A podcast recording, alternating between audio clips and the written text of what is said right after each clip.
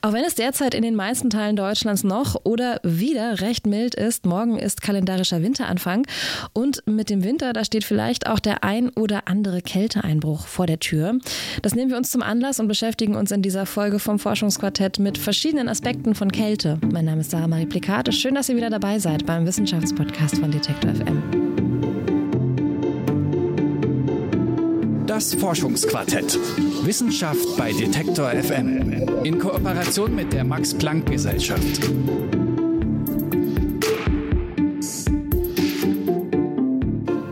Wichtig ist Kälte. In dieser langen Ausgabe des Forschungsquartetts schauen wir uns drei Themenkomplexe an, in denen Kälte eine ganz unterschiedliche Rolle spielt.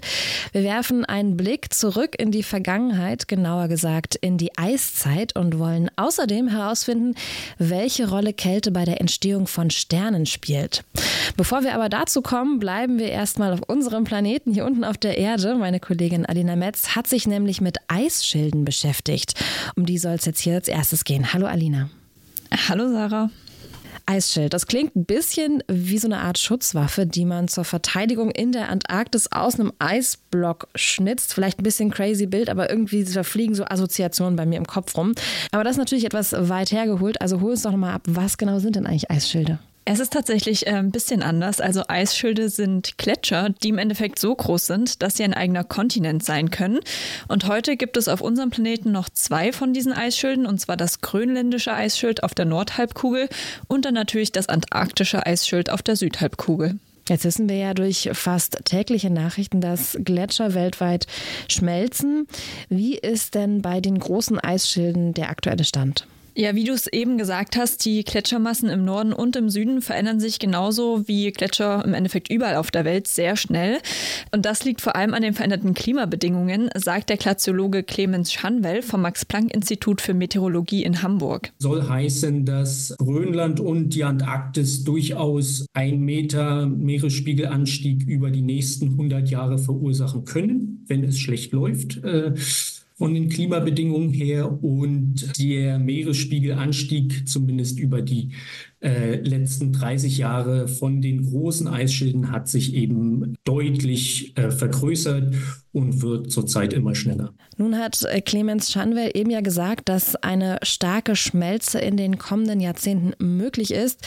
Wie genau lässt sich das denn vorhersagen? Das ist tatsächlich recht kompliziert, hat er mir erklärt. Also wichtig für diese Schmelzrate ist der sogenannte kritische Schwellenpunkt.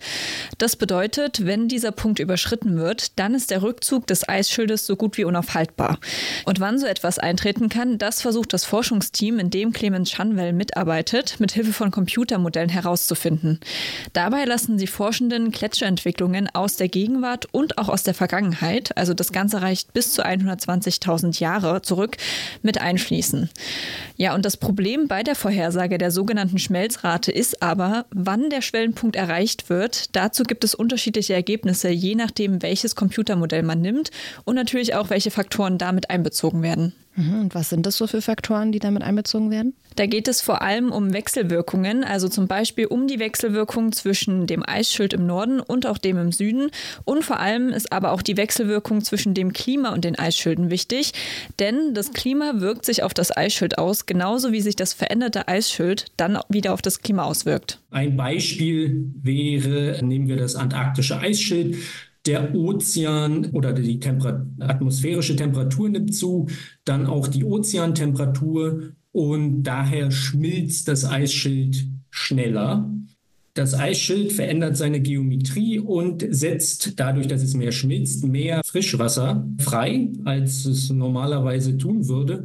Und dieses zusätzliche Frischwasser hat dann Auswirkungen auf die Ozeanzirkulation und damit beeinflusst es wiederum, wie viel das Eisschild schmilzt. Also wenn man dann da kaltes Wasser hinzufügt, kann es durchaus sein, dass das dann auch wieder zu äh, Rückkopplungsprozessen führt, die die Eisschmelze nochmal beschleunigen. Kann aber allerdings auch in die andere Richtung ausschlagen, dass es das sozusagen etwas verlangsamt. Ja, und diese Wechselwirkung zwischen dem Klima und den Eisschilden, die wird eben erst seit kurzer Zeit mit in die Modellierung mit einbezogen. Okay, und wie ist da das Team vom Max-Planck-Institut vorgegangen? Wie haben die das gemacht? Also die Forschungsgruppe beschäftigt sich schon seit 2014 im Rahmen des Palmott-Projektes damit. Das Projekt wird vom Ministerium für Bildung und Forschung gefördert und der Name, also Palmott, steht dabei für die Paläomodellierung des Klimas. Also der griechische Wortstamm Paleo, das heißt übersetzt einfach alt und ja, somit ist quasi die Modellierung des Klimas der Vergangenheit gemeint. Die Hauptarbeit war eigentlich, dass das Eisschildmodell, also das Computermodell mit dem ähm, Atmosphären- und Ozeanmodell einfach spricht und dass die Informationen austauschen. Und ähm, das ist relativ viel und lange technische Arbeit gewesen, ähm, weil diese Modelle ursprünglich nicht dafür ausgelegt waren, dass sie miteinander kommunizieren. Ähm, das haben wir jetzt gelöst und jetzt geht es eben darum, äh, diese Simulation eben ähm, laufen zu lassen. Und da die eben ziemlich anspruchsvoll sind von der Computerzeit, dauert das in der Regel relativ lange. Clemens Schanwell sagt relativ lang. Was genau heißt das denn? Von welcher Zeitspanne reden wir denn hier eigentlich? Ja, genau das habe ich mich auch gefragt. Und er hat mir dann gesagt, dass so eine Simulation im Endeffekt wirklich drei bis vier Monate dauern kann. Krass. Okay, und so eine Simulation, die gibt dann im Endeffekt auch einen Einblick darin, wie sich diese Schilde in Zukunft entwickeln werden. Ja, das ist zumindest das Ziel, aber wie bereits gesagt, so eine Vorhersage ist immer etwas schwierig. Trotzdem meint Clemens Schanwell ganz deutlich, der Meeresspiegel, der wird weiter ansteigen und die Eisschilde werden weiter zurückgehen. Die Frage ist halt nur, wie sehr und das hängt im Endeffekt von den Klimaentwicklungen ab. Das ist schwierig vorherzusagen. Ähm, ich meine, zurzeit wird ja darüber wieder verhandelt. Da geht es natürlich immer darum, je weniger Erderwärmung, desto besser. Allerdings können wir eben teilweise trotzdem nicht vorhersagen, ob eben einer dieser kritischen Schwellenpunkte überschritten wird. Und dabei ist auch relativ wichtig, diese, das Eisschild ist ein relativ langsames, fließendes äh, Ding und reagiert damit noch auf Veränderungen des Klimas, die eigentlich schon weit in der Vergangenheit sind. Daher ist es immer sehr schwierig abzuschätzen. Vielleicht in 100 Jahren reagiert es sozusagen auf Veränderungen, die wir auch heute sehen. Der Meeresspiegel, der wird weiter ansteigen, weil das Eis der Gletscher schmilzt. Das ist klar, wir haben es schon angesprochen. Gibt es denn irgendwas, was diesen Prozess verlangsamt, jetzt abgesehen von kälteren Temperaturen natürlich? Ja, also die Natur, die hat für eine Art natürliche Bremse gesorgt, zumindest in der Antarktis, denn dort ist das Eisschild größtenteils von Wasser umgeben, während sich das grönländische Eisschild ja hauptsächlich auf Land befindet.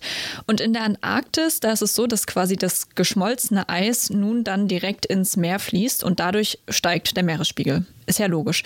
Und das Ganze wird derzeit aber noch mehr oder minder verlangsamt und zwar durch Bodenwellen. Also im Endeffekt sorgt ein unebener Meeresboden für die Stabilität des Eisschildes. Das hat Clemens Schanwell herausgefunden. Wenn allerdings der Meeresspiegel weiter ansteigt, kommt das Eis seltener in Berührung mit solchen Bodenwellen und ja, wird dadurch weniger aufgehalten. Okay, also eine Bodenwelle als eine Art Bremse für das Eisschild, damit es stabil gehalten wird, das habe ich verstanden. Ähm, was, woran ich jetzt aber gerade noch hängen geblieben bin, du hast auch gesagt, die Natur ist auch so natürlicher, eine natürliche Bremse, wenn man so will. Also wenn man sich das jetzt zum Beispiel an Grönland vorstellt, dann ist quasi das Eisschild und dann ist noch Landmasse und wenn da was abbricht oder schmilzt, dann geht das nicht direkt ins Meer, sondern in die Natur, wie so eine Art Schwamm. Genau, also im Moment ist es so und dadurch, dass halt in der Antarktis das direkt nur von Wasser umgeben ist, quasi geht es halt direkt ins Meer rein. Okay. Und zwar ist das so, quasi wenn das Eisschild ans Wasser gerät, dann schwimmt es tendenziell irgendwann auf, weil es leichter ist als Wasser. Und manchmal gibt es dann eben diese Bodenwellen, die quasi von unten in den schwimmenden Teil des Eisschildes hineinstoßen und dadurch halt diese Bremswirkung haben. Das kann man sich vorstellen wie in einer Badewanne, als wenn man da einen Stöpsel reinmacht dann hält es sozusagen den Eisfluss zurück. Und weil der Meeresspiegel ansteigt oder das Eisschild dünner wird, verlieren die den Kontakt mit dieser Bodenwelle. Es ist so ein bisschen, als würde man den Stöpsel von so einer Badewanne eben rausziehen, weil das Eisschild auf einmal viel schneller fließen kann. Und ähm, dadurch, ohne dass man jetzt da groß Eis schmilzt, hat man einfach dadurch, dass mehr Eis rausfließt, äh, einen Meeresspiegelanstieg. Das heißt also, der Stöpsel hier in dem Szenario von Clemens Schanwell ist die Bremse in der Badewanne und das macht normalerweise die Bodenwelle in der Natur. Genau, also diese Bodenwelle, die, ja, ich sag's jetzt mal, piekst quasi von unten rein und verhindert, dass sich halt das Eis dann weiter bewegt. Und genau, durch diesen steigenden Meeresspiegel ändert sich das nun aber, dass das Eis halt höher schwimmt und die Bodenwelle halt gar nicht mehr reinkommt. Okay, das ist logisch. Ähm, abschließend, wie geht's denn jetzt mit dem Projekt und der Forschung an Eisschilden weiter? Das Projekt, das läuft noch rund drei Jahre, um ja eben so viele Simulationen wie möglich durchzuführen, die ja, wie wir es gesagt haben, ihre Zeit brauchen und danach wollen die Forschenden ihre Arbeit auf jeden Fall in neuen Projekten fortführen.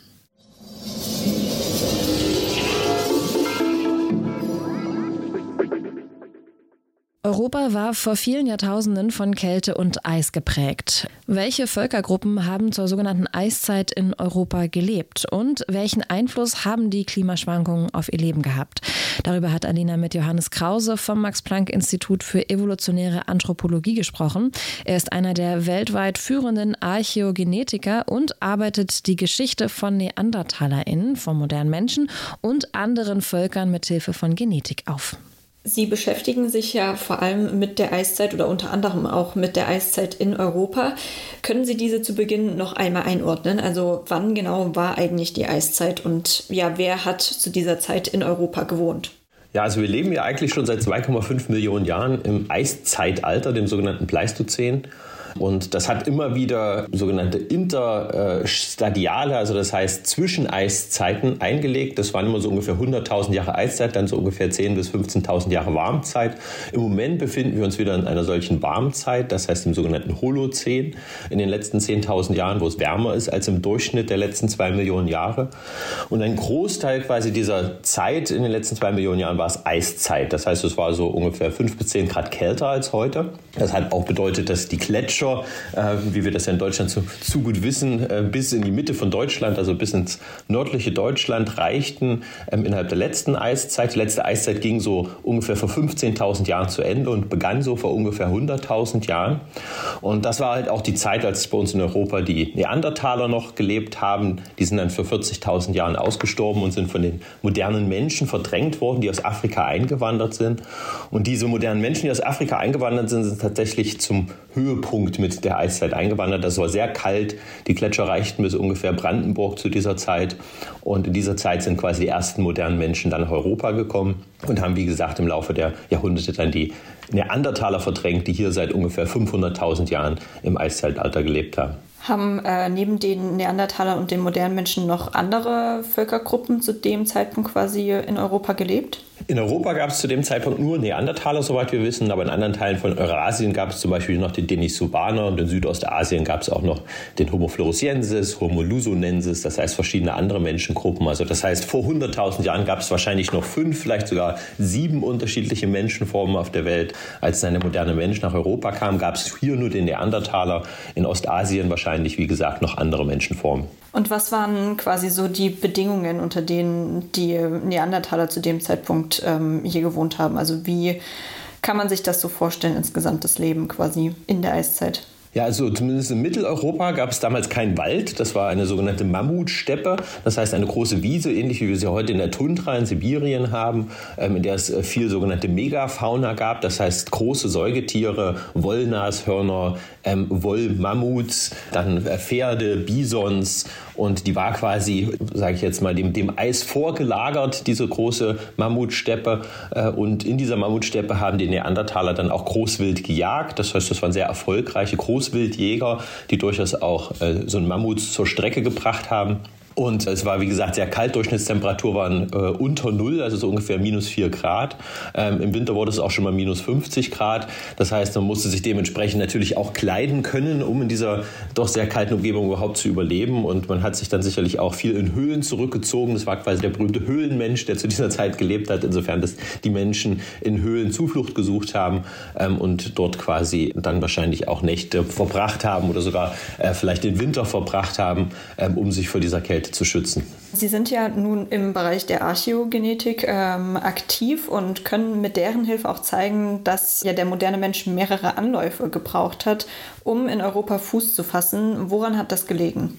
Ja, wir können nicht genau sagen, warum er so viele Anläufe brauchte. Ähm, die ersten modernen Menschen, deren Spuren, deren äh, Fossilien hat man bereits vor 220.000 Jahren in Griechenland gefunden. Das heißt, ähm, das ist ein, ein doch sehr weit zurückliegender erster Versuch von modernen Menschen nach Europa zu kommen.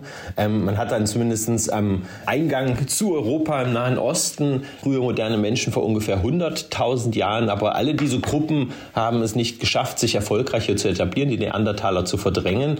Ähm, sie haben sich vielleicht ein wenig vermischt. Es gibt Spuren im Neandertaler-Genom von Vermischungen aus dieser Zeit von modernen Menschen, also von über 200.000 Jahre alten Kontakten zwischen Neandertalern und modernen Menschen. Ähm, aber erfolgreich haben sich die modernen Menschen dann erst ab Beginnen vor ungefähr 50.000 Jahren außerhalb Afrikas ausgebreitet. Und alle heutigen Menschen, die außerhalb Afrikas leben, gehen auf diesen gemeinsamen Vorfahren oder diese gemeinsame Vorfahrenpopulation vor 50.000 Jahren zurück. Allerdings nach Europa hat es mehrere Anläufe dann nochmal gebraucht. Das heißt, die ältesten modernen Menschen, die wir hier in Europa haben, sind über 45.000 Jahre alt. Die haben aber keine Nachfahren hinterlassen in späteren ähm, menschlichen Populationen in Europa. Das heißt, die sind ausgestorben. Es gibt mindestens zwei Anläufe von diesen frühen modernen Menschen vor über 40.000 Jahren nach Europa, die keine Spuren hinterlassen haben, die quasi wieder ausgestorben sind. Genauso wie auch die Neandertaler vor 40.000 Jahren aussterben. Und weiß man, warum die trotzdem ausgestorben sind, obwohl sie ja ja, sich recht erfolgreich etabliert hatten? Äh, die beste Erklärung, die wir im Moment haben, ist tatsächlich eine, eine Naturkatastrophe, nämlich vor 39.000 Jahren brechen die Feligrenischen Felder aus. Die sind in der Nähe von Neapel, gehört quasi auch der Vesuv, gehört zu diesem äh, Vulkansystem dazu. Und die hinterlassen eine fast ein Meter hohe Ascheschicht in weiten Teilen Osteuropas, also einen Megavulkan, der dort ähm, äh, quasi explosionsartig ausbricht und dann für die nächsten Jahre sicherlich sehr schwer gemacht hat für Menschen und auch Tiere in Teilen Europas zu überleben. Und das könnte quasi diesen frühen modernen Menschen den Garaus gemacht haben. Und wir haben dann erst äh, ab ungefähr 38.500 Jahren vor heute eine erfolgreiche Besiedlung, nämlich dann moderne Menschen, die auch Nachfahren hinterlassen in späteren Menschen. Auch die heutigen Europäer tragen quasi noch äh, genetische Herkunft von diesen frühen modernen Menschen. Und den ersten, den wir dort haben, der heißt Kostenki äh, 14 und interessanterweise ist der beerdigt in die Ascheschicht des Vulkans. Also der hat nach dem Vulkanausbruch gelebt. Ähm, und so kann man äh, spekulieren, dass es nach dem Vulkanausbruch es dann zu einer erfolgreichen Besiedlung Europas gekommen ist. Sie haben ja jetzt eben schon gesagt, dass der Großteil der Informationen aus den Genen abzulesen ist. Wie genau gehen Sie denn dabei vor? Also wie lassen sich solche Informationen wirklich aus dem Erbgut ja von im Endeffekt Jahrtausende alten Knochen herauslesen? Ja, also wir sind mittlerweile in der Lage, aus diesen alten Knochen dieses genetische Material zu isolieren und zu äh, entschlüsseln, um dann diese Genome von diesen Menschen wieder zusammenzusetzen und dann mit den Genomen heutiger Menschen, mit den Genomen von Neandertalern ähm, oder anderen Gruppen aus dieser Zeit zu vergleichen. Und so können wir so eine Art Stammbäume erstellen, also Verwandtschaftsmuster dieser unterschiedlichen Menschengruppen und haben dann zum Beispiel herausgefunden, dass diese frühen Gruppen, die wir hier vor 45.000 Jahren in Europa ähm, hatten, quasi äh, Sackgassen sind. Das heißt, dass sie keine Gene in späteren Menschen hinterlassen haben ähm, und dass es mindestens zwei Gruppen gewesen sind, weil diese beiden Gruppen miteinander wiederum wenig zu tun haben, die wir zum Beispiel in Bulgarien identifiziert haben, aber auch zum Beispiel bei uns in Mitteleuropa. Interessant ist es auch, dass solche Gruppen wie zum Beispiel diese Gruppe aus Bulgarien, ähm, dass diese Gruppe ähm, in ihren Genen auch zahlreiche Neandertaler-Gene aufweist, mehr als der Durchschnitt der Menschen außerhalb Afrikas. Das heißt, alle Menschen außerhalb Afrikas haben circa zwei bis drei Prozent Neandertaler-Gene in ihrem Genom. Und äh, diese Menschen aus Bulgarien, aus der sogenannten Bachukiro-Fundstelle, die haben mehr, das heißt, die haben drei bis vier Prozent Neandertaler-Gene und in ihren Genomen kann man auch längere Abschnitte von Neandertaler-Genen nachweisen, die darauf hindeuten, dass vor wenigen Generationen sich Neandertaler hier nochmal mit modernen Menschen vermischt haben. Das heißt, es gibt auch einen weiteren Fund aus Rumänien von der sogenannten Oase-Fundstelle, der hat über 10% Neandertaler-Gene. Der hatte vor vier bis fünf Generationen noch Neandertaler-Vorfahren. Das heißt, zusätzlich im Prinzip zu diesen vielleicht Naturkatastrophen, die den Menschen vielleicht den Chaos gemacht haben, haben wir auch diese Vermischung zwischen Mensch und Neandertaler, die im Prinzip auch dazu führt, dass diese zwei Gruppen sich vielleicht auch genetisch annähern. Aber wie gesagt, dann eben vor 40.000 Jahren aussterben. Aber das ist natürlich auch ein Prozess, falls er weiter so äh, vorangeschritten wäre, äh, wäre es durchaus auch vorstellbar, dass quasi eine Mischpopulation entstanden wäre zwischen Menschen und Neandertaler in Europa, die quasi dann auch die heutigen Europäer zum Beispiel von den Menschen Zentralasiens oder Ostasiens unterscheiden würde. Das heißt, dass die heutigen Europäer mehr Neandertaler-DNA hätten als die anderen Menschen außerhalb Afrikas. Aber dadurch, dass diese erste Besiedlung oder diese zwei Besiedlungswellen nicht erfolgreich waren, ist quasi auch diese Mischpopulation aus Neandertalern und modernen Menschen nicht entstanden. Beziehungsweise sie ist entstanden, aber hat sich dann quasi nicht äh, fortgesetzt in, in spätere Zeiträume. Okay, jetzt noch einmal abschließend die Frage. Sie haben ja am Anfang quasi eingeordnet, von wann bis wann genau die Eiszeit war. Wie war das denn? Jetzt hatten wir eben die Entwicklungen im Laufe der Jahre, der Jahrzehnte, Jahrhunderte. Wie war das denn gegen Ende der Eiszeit? Also was war da der Stand in Europa? Ja, also das Ende der Eiszeit ist vor ungefähr Beginn vor 15.000 Jahren. Da kommt es zu einer Erwärmung. Das heißt, äh, die Gletscher beginnen sich auch zurückzuziehen und wir haben relativ in kurzer Zeit von wenigen hundert Jahren eine Erwärmung um 4, 5 Grad, am Ende sogar äh, über 12 Grad Erwärmung. Und äh, der Wald breitet sich aus von Süden nach Norden. Das heißt, äh, die Mammutsteppe verschwindet, Wälder breiten sich aus. Das ist aber eine Zeit, da gibt es schon längst keine Neandertaler mehr. Die Neandertaler sterben vor ungefähr 40.000 Jahren aus. Also äh, das ist äh, viele tausend Jahre später, also ungefähr 25.000 Jahre später, als die Eiszeit dann zu Ende geht. Ähm, in dieser Eiszeit, in dieser quasi letzten kalten Phase, bevor sie zu Ende geht, äh, gibt es keine Neandertaler, es gibt nur moderne Menschen. Und selbst in Mitteleuropa gibt es zu dieser Zeit keine modernen modernen Menschen mehr, weil es zu kalt ist. Das heißt, zwischen 25.000 und 20.000 Jahren vor heute ist es so kalt, dass in weiten Teilen Europas keine Menschen leben können, weil es einfach zu kalt geworden ist. Äh, und die Menschen ziehen sich zurück sogenannte Refugien. Da konnten wir mit unseren genetischen Analysen auch zeigen, dass ähm, nur die Iberische Halbinsel und der Balkan ein Refugium dargestellt haben für diese modernen Menschen und die italienische Halbinsel nicht. Man dachte immer auch, dass, dass in Italien quasi Menschen überwintert haben, in Anführungszeichen, in dieser letzten kalten Phase der Eiszeit. Aber wir konnten zeigen, dass die Menschen in Italien ausgestorben sind zu dieser Zeit, dass niemand dort vor 20.000 bis 25.000 Jahren gelebt hat. Und ab dann, wie gesagt, äh, dieser Erwärmungsphase vor weniger als 20.000 Jahren breiten sich die Menschen dann langsam wieder aus nach Italien, die, die italienische Halbinsel, dann aber auch nach äh, Westeuropa und Mitteleuropa.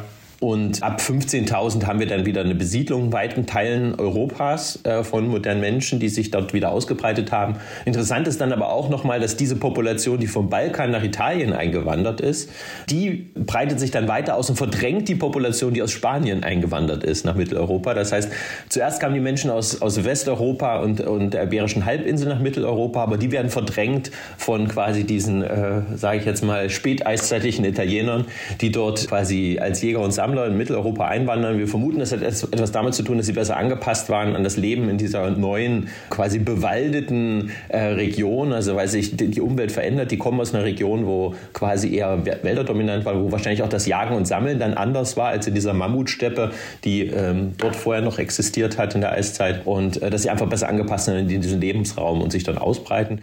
Das sagt Johannes Krause über das Leben in rund 75.000 Jahren Eiszeit auf dem europäischen Kontinent. Krause ist Archäogenetiker am Max-Planck-Institut für evolutionäre Anthropologie und kann mithilfe der Entschlüsselung von Genen recht genau bestimmen, welche Völkergruppen zu welchem Zeitpunkt in Europa gewohnt haben.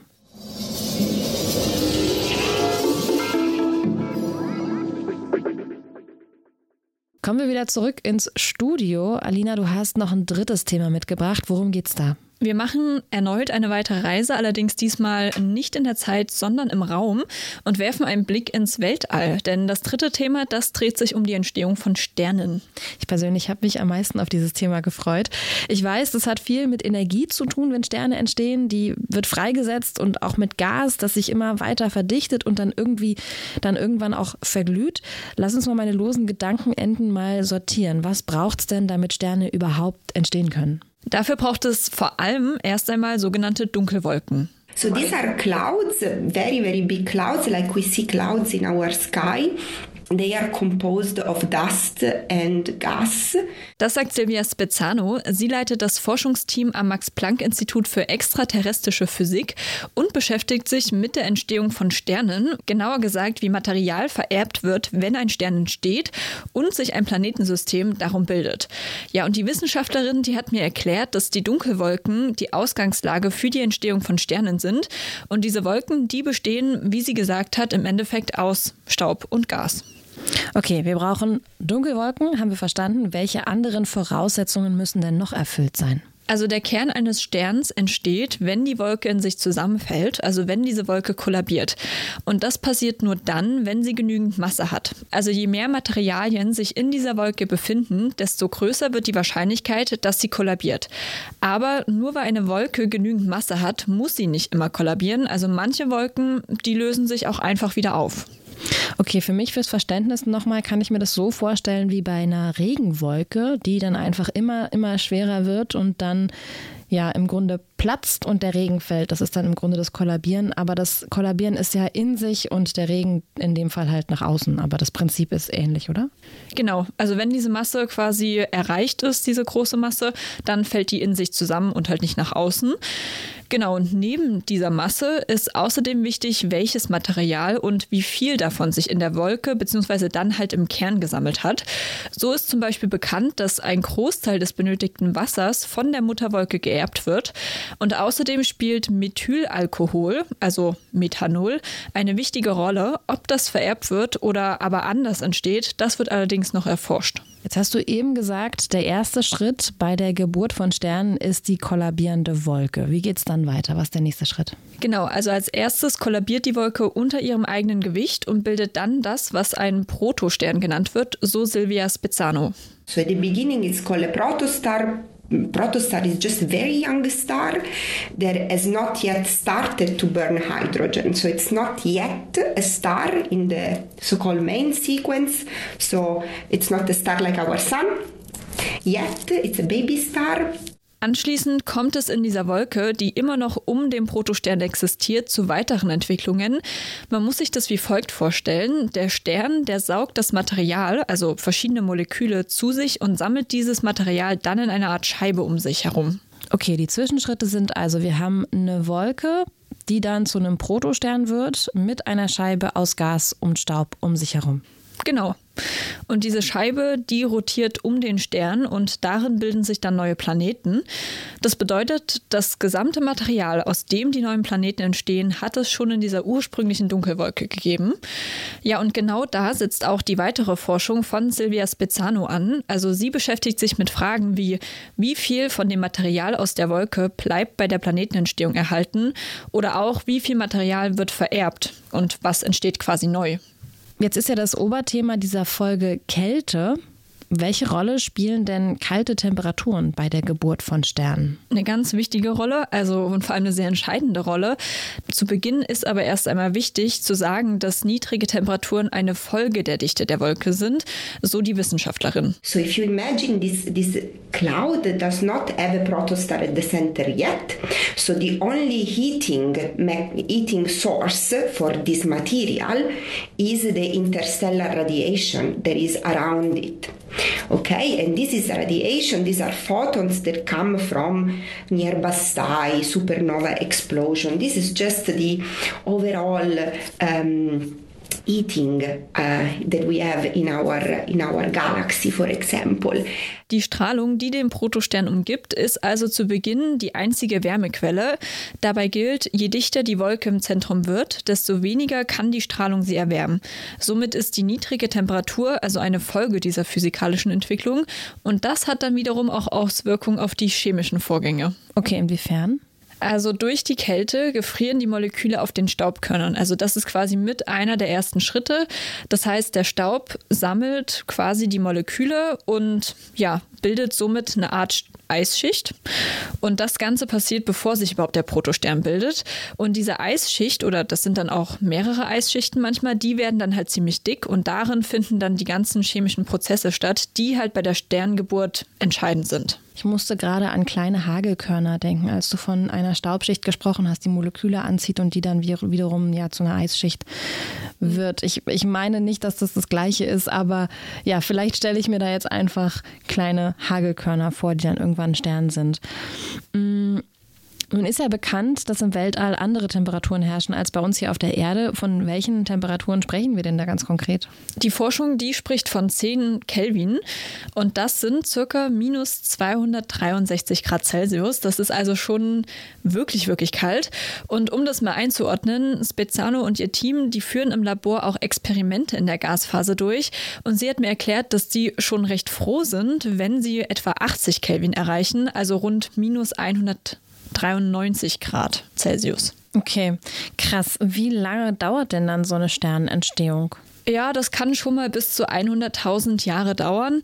Eine Zeit, die man in der Forschung natürlich nicht hat. Und da kommen dann Computermodellierungen ins Spiel, so die Wissenschaftlerin. So the reactions that happen in the formation, the chemical reaction that happen in the formation of stars and planets take thousands and hundreds of thousands of years.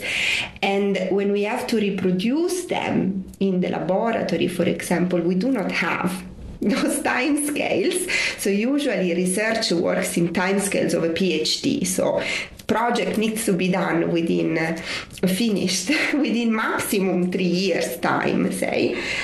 So we do not have 100,000 years to run these uh, reactions or to build our ices and let the chemistry evolve. Um, and this is where the modeling, the theory comes into play. So, what we cannot reproduce with our experiments, we do reproduce with our, with our models. Also versuchen Sie im Grunde bestimmte Prozesse, die bei der Entstehung von Sternen ablaufen, im Labor nachzubilden, also im Grunde ja auch einen eigenen Stern zu machen, oder? Ja, also sie versuchen es, aber man muss natürlich sagen, dass halt nur ein Teil quasi nachgebildet und nachgebaut wird und der andere Teil wird halt modelliert.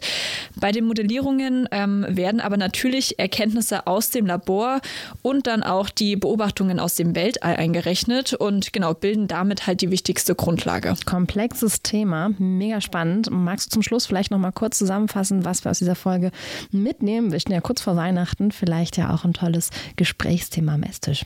Ähm, wir nehmen mit aus dieser Folge, dass Kälte sehr entscheidend ist in vielen Aspekten. Also Eisschilde gibt es ähm, an vielen Ebenen, gab es in der Vergangenheit, gibt es heute immer noch, auch wenn nur noch an zwei Stellen, zumindest in der Größe, im Norden und im Süden unseres Planetens. Und im Weltall spielt Eis auch eine ganz, ganz entscheidende Rolle, kann bei der Entstehung von Sternen mithelfen, die aus sogenannten Dunkelwolken entstehen.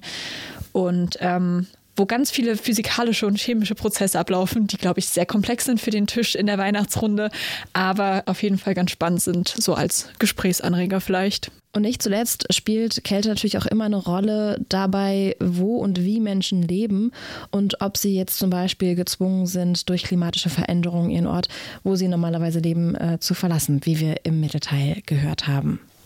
Alina, vielen Dank für diese spannenden Themen, die du mitgebracht hast und für deine Recherche. Gerne.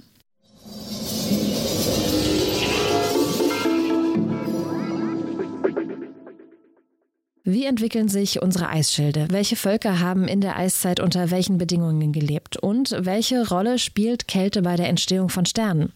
Diese Fragen hat meine Kollegin Alina Metz, Clemens Schanwell vom Max-Planck-Institut für Meteorologie, Johannes Krause vom Max-Planck-Institut für evolutionäre Anthropologie und Silvia Spezzano vom Max-Planck-Institut für extraterrestrische Physik gestellt. An dieser Stelle möchte ich mich außerdem nochmal bei meinen beiden Kolleginnen Caroline Breitschädel und Alina Metz bedanken, die beiden beiden hatten nämlich die Redaktion für diese Folge. Mehr Informationen zu den Forschungsbereichen unserer InterviewpartnerInnen aus dieser Folge findet ihr in der nächsten Ausgabe vom kostenlosen Magazin Max Planck Forschung. Und damit verabschiede ich mich für diese Woche. Abonniert das Forschungsquartett gerne auf der Streaming-Plattform eurer Wahl. Mein Name ist Sarah Marie Plikat und ich sage ciao und bis nächste Woche.